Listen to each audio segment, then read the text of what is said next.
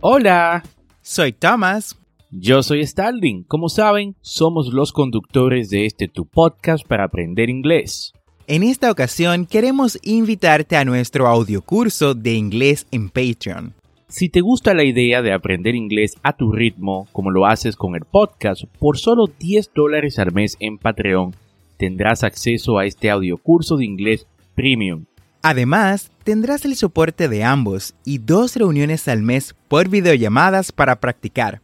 Esta es una forma que tenemos de apoyarte en tu proceso de aprendizaje y que tú también nos apoyes por igual.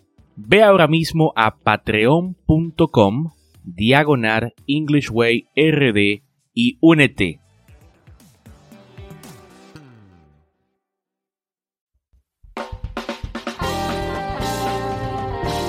Hola, hola y bienvenidos a English Way RD de QA o preguntas y respuestas, un segmento de tu podcast English Way RD, donde cada viernes Tomás Martínez y un servidor, Stalin Santos, vamos a responder tus preguntas o dudas sobre el inglés.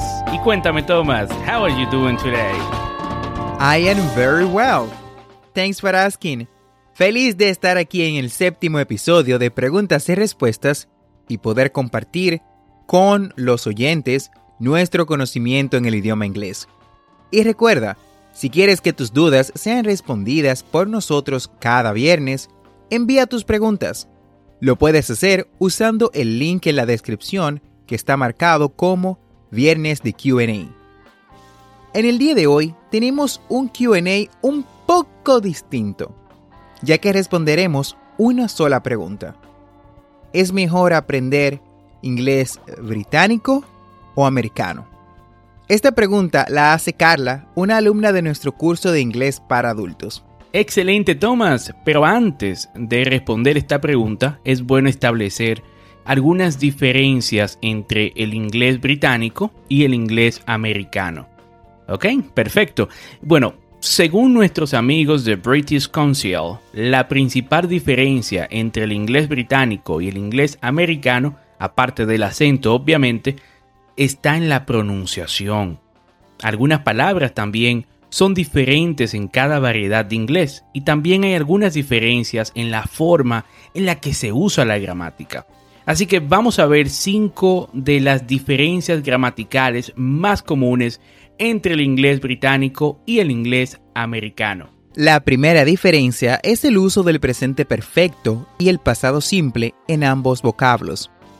En el inglés británico, las personas usan el presente perfecto para hablar sobre una acción pasada que consideran relevante en el presente, independientemente esta acción haya sido terminada en el pasado.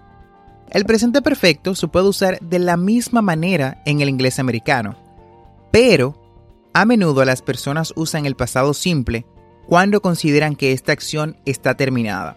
Aun si la acción tiene cierta relevancia en el futuro, perdón, en el presente, si está terminada, en el inglés americano se usa el pasado simple. Esto es especialmente común con los, los adverbios de already, just y yet. Veamos un ejemplo de esto que acabo de mencionar en lo que es el British um, English, en el inglés británico. He isn't hungry. He has already had lunch. No tiene hambre, ya almorzó. Veamos este mismo ejemplo pero en inglés americano. En inglés americano esto sería He isn't hungry. He already had lunch. No tiene hambre, ya almorzó. Como vieron en el inglés británico usamos lo que fue el pasado el presente perfecto mientras que en el americano el pasado simple. Luego tenemos got and gotten. Got and gotten. En inglés británico, el participio pasado del verbo get es got, mientras que en el inglés americano, el participio pasado del verbo get es gotten. Es más común gotten en inglés americano. Otra diferencia es formas verbales con sustantivos colectivos. Los sustantivos colectivos tengan en consideración que son aquellos que consideramos como un grupo. Sin embargo, de la misma forma lo podemos considerar como uno debido a que es una unidad. En, el inglés británico, un verbo singular o plural se puede usar con un sustantivo que se refiere a un grupo de personas o cosas. Eso es un sustantivo colectivo. Usamos un verbo en plural cuando pensamos en el grupo como individuos. Un verbo singular cuando pensamos en el grupo como una sola unidad. En el inglés americano, por el otro lado, se usa el verbo singular con sustantivos colectivos. Es decir, independientemente pensemos que es un grupo de personas, si es un colectivo, es decir, si es básicamente todos tienen una misma denominación, utilizamos el singular. En inglés británico, por el, por el contrario, podemos usar ambos. Podemos pensar en el grupo como una unidad, como un solo, o podemos pensar en el grupo como un individuo, es decir, un grupo de individuos.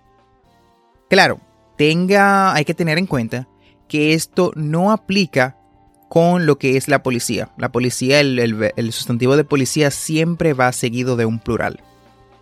Veamos esto en un ejemplo. My team is winning the match. Mi equipo está ganando el partido. Pero también en el mismo inglés británico podemos decir My team are winning the match. Mi, mi equipo está ganando el partido. Y es totalmente correcto. Sin embargo, el inglés americano, o sea, algo que van a escuchar en, Estados Unidos, es My team is winning the match. Mi equipo está ganando el partido.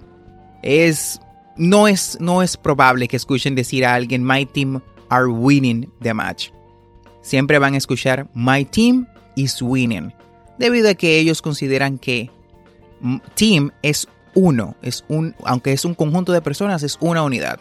De igual forma, tenemos diferencias con have y take.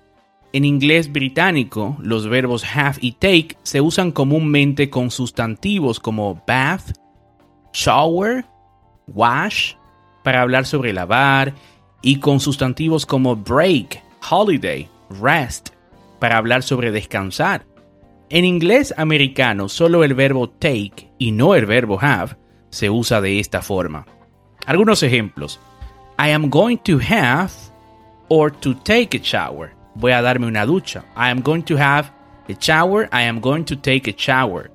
En inglés americano solo se usa take. Por ejemplo, I am going to take a shower. Voy a darme una ducha. La última diferencia es shall. Shall. En inglés británico, la gente suele usar shall I, shall I, para ofrecer algo y shall we, shall we, para hacer una sugerencia. Es muy inusual, sin embargo, que los hablantes americanos usen shall. Normalmente usan una alternativa como should o can I para expresar ah, que si deberías o puedo. O do you want o would you like para decir si quieres. O también pueden usar how about how about para decir qué tal. It's hot in here. Shall I open the window? Hace calor aquí. ¿Debo de abrir la ventana? It's hot in here. Shall I open the window? Esto es el inglés británico, mientras que en el inglés americano tenemos It's hot in here. Can I open the window? It's hot in here. Can I open the window? Hace calor aquí. ¿Puedo abrir la ventana? Como ven, existen muchas diferencias, ¿no? Eh, entre el, inglés americano y el inglés británico, eh, en el aspecto gramatical, como escuchamos aquí. Eh, sin embargo, mi opinión personal es que la razón por la que estudies un tipo de inglés o el otro tiene más que ver con tu propósito de aprender inglés. O sea, con la razón, con cuál es el fin que quieres lograr aprendiendo inglés. Por ejemplo, si tú vas a ir a vivir a un país donde se hable British English, inglés británico, entonces eh, lo más recomendable es que aprendas esta variedad de inglés. Sin embargo, si quieres aprender inglés con propósitos quizás laborables o que quizás estés pensando eh, ir a Estados Unidos, entonces el inglés americano sería la mejor opción para ti. Claro que hay muchas otras diferencias que podemos mencionar, ah, pero bueno, el tiempo es corto y solo queda, solo nos queda tiempo para listar las más importantes. Dicho esto, es hora de responder a tu pregunta, Carla. Y mi respuesta es, todo depende. Aprender uno u otro dialecto es una decisión muy personal. Todo depende de tus intenciones y objetivos. En Latinoamérica, por lo general aprendemos el inglés americano debido a la cercanía que tenemos con los Estados Unidos y su influencia en todas nuestras culturas, en, las culturas de todo el continente. Ahora bien, si vamos por ejemplo a África o algunos países de Europa, notaremos que el inglés estándar es el inglés de UK, el inglés de United Kingdom. Por eso te digo, si tienes contacto frecuente con Europa, estás pensando viajar a algún país de este continente o a la misma, a la misma nación de United Kingdom, a Reino Unido, lo mejor es aprender inglés británico. Ahora bien, si estás en Latinoamérica y en realidad deseas codearte ah, o te exigen que aprendas inglés, lo mejor es el inglés americano, debido a que la mayoría de los socios vienen de este país. Y si quieres viajar a este país, bueno, lo mejor es aprender inglés americano. Esperamos que tus preguntas hayan sido respondidas de forma satisfactoria. Y si tú que nos escuchas aún no envías tus preguntas, te invito a hacerlo. Déjanos tus preguntas usando el link en la descripción de este episodio, Viernes de QA. Te queremos invitar a unirte a nuestro grupo de inglés en WhatsApp.